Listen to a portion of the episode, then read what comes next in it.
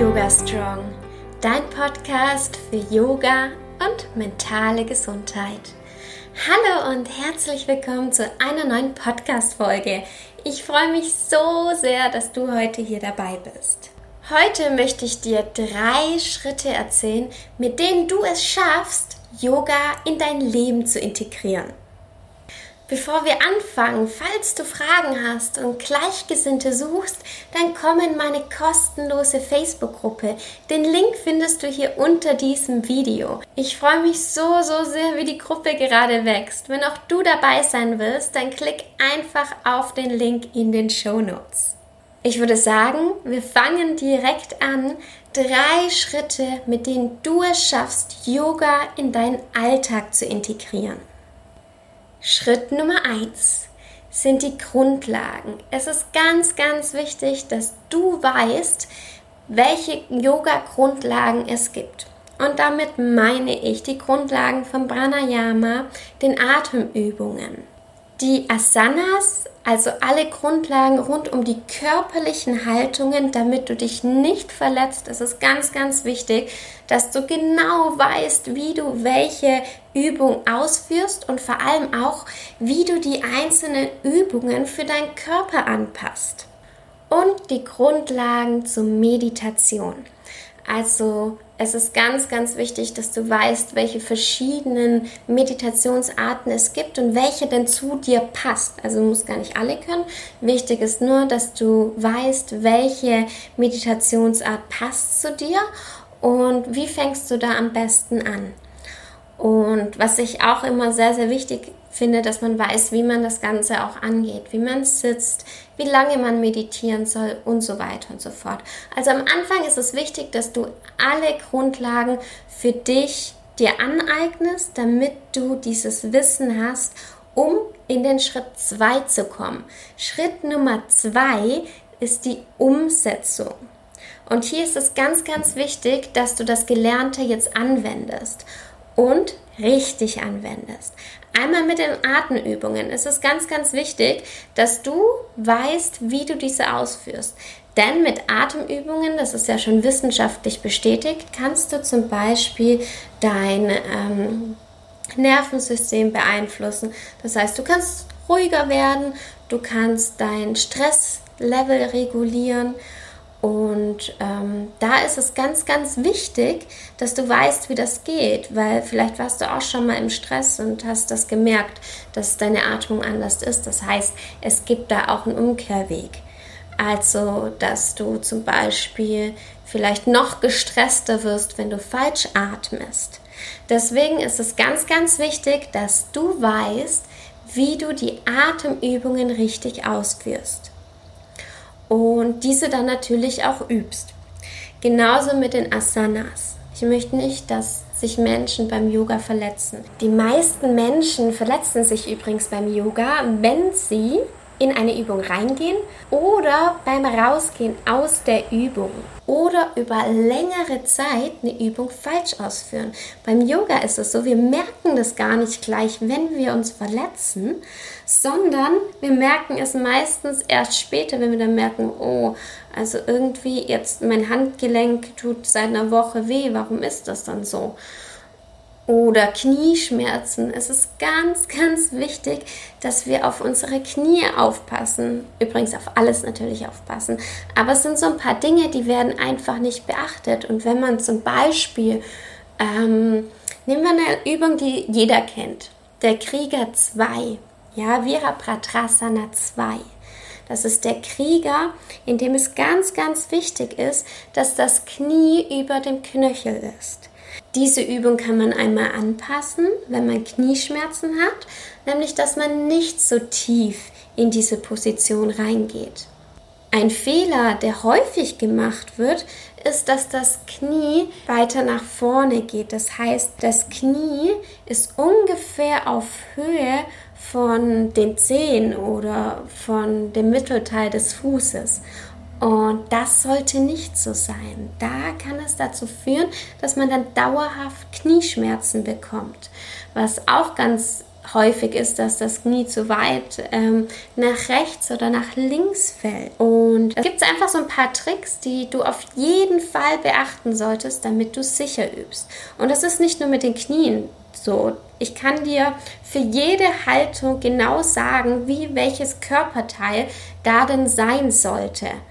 Und das nicht ohne Grund, denn als Yogalehrer ist es ganz, ganz wichtig zu wissen, wie die Schüler die Übung genau ausführen sollten und das diesen Schülern auch beizubringen. Und genauso wichtig ist es für dich, wenn du Yoga übst, dass du genau weißt, wie du die Übungen auf deinen Körper anpassen musst. Außerdem ist es ganz, ganz wichtig, wenn du für dich alleine übst, dass du weißt, welche Reihenfolge du beachten solltest. Das Ziel ist es natürlich, dass wir an unserer körperlichen und mentalen Gesundheit arbeiten. Wenn wir jetzt aber zum Beispiel viele Übungen durcheinander machen, die Reihenfolge nicht wirklich Sinn macht, dann ist es ganz, ganz gefährlich, weil dann können wir uns auch verletzen. Diese Grundlagen solltest du dir auf jeden Fall aneignen und dann in Schritt 2 auf dich anwenden und das Ganze üben. Kommen wir zu Schritt Nummer 3 und das ist ein Schritt, an den ich sehr, sehr lange nicht gedacht hatte, nämlich Schritt Nummer 3, dass es ganz wichtig ist, dass du deine eigene Yoga-Routine hast. Und du kannst so viele Yoga-Lehrer fragen und fragen, was bringt sie denn weiter? Dann sind das die eigenen Yoga-Routinen. Und das heißt jetzt nicht, dass du nur zu Hause Yoga machen sollst und nie mehr in eine Yogastunde gehen sollst. Auf keinen Fall. Ich liebe Yogastunden. Ich selbst unterrichte auch eins zu eins Yogastunden und ich selbst gehe auch in viele Yogastunden. Nur leider kann ich nicht in so viele Yogastunden gehen, wie es mir lieb wäre. Das hat ganz unterschiedliche Gründe. Bei mir momentan ist es zum Beispiel die Zeit. Ich kann nicht äh, immer in die Yogastunde fahren jeden Tag und mir 90 Minuten Zeit nehmen. Das ist für mich selbst nicht möglich. Deswegen habe ich meine Routine und kann so jeden Tag Yoga üben und so dann wirklich meinen Körper auch voranbringen. Denn leider ist es so wie überall anders. Nur durch Regelmäßigkeit können wir Fortschritte erzielen und die ganzen Benefits von Yoga auch bekommen.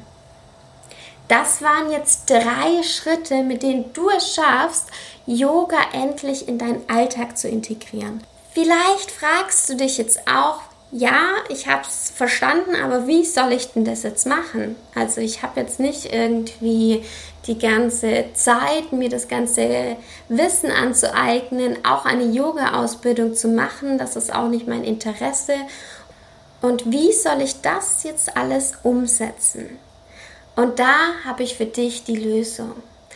Seit gestern gibt es meinen Online-Kurs Yoga Strong Mind. Hier habe ich mein ganzes Wissen gesammelt aus mehreren Yoga-Ausbildungen aus den letzten Jahren und habe alles in einen Kurs gepackt. Nur für dich, damit du mit Yoga anfangen kannst und damit du sicher üben kannst und an dein Ziel kommst. Mein Online-Kurs geht insgesamt acht Wochen lang. Am Ende dieses Online-Kurses kannst du deine eigene Yoga-Routine ausführen. Das heißt, du lernst alle Grundlagen, die du wissen musst.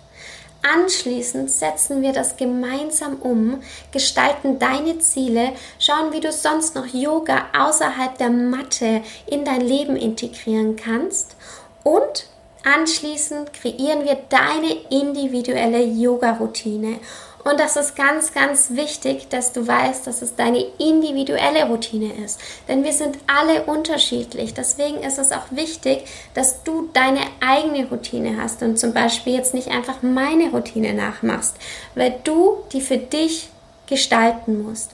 Und ich helfe dir dabei. Und das ist das Schöne daran. Alle Teilnehmer an diesem Online-Kurs werden eine unterschiedliche Routine am Ende haben.